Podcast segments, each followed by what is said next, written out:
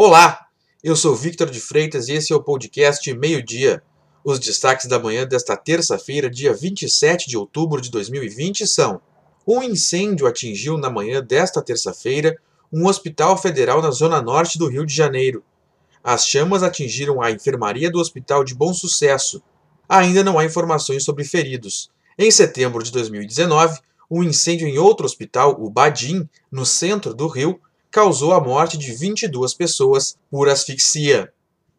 Protocolos das áreas de indústria e de eventos foram flexibilizados pelo governo do estado nesta terça-feira. A partir da publicação do decreto, todos os setores da indústria poderão operar na capacidade máxima quando na bandeira laranja.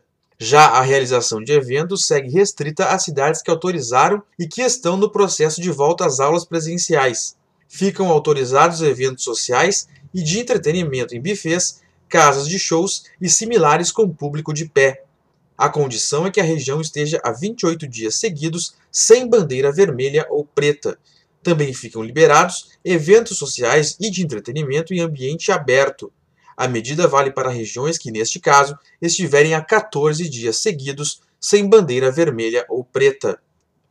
Um ciclone extratropical que se forma próximo da costa do Rio Grande do Sul provoca ventania no estado. Além das rajadas de vento, fortes chuvas atingem principalmente as regiões sul e leste.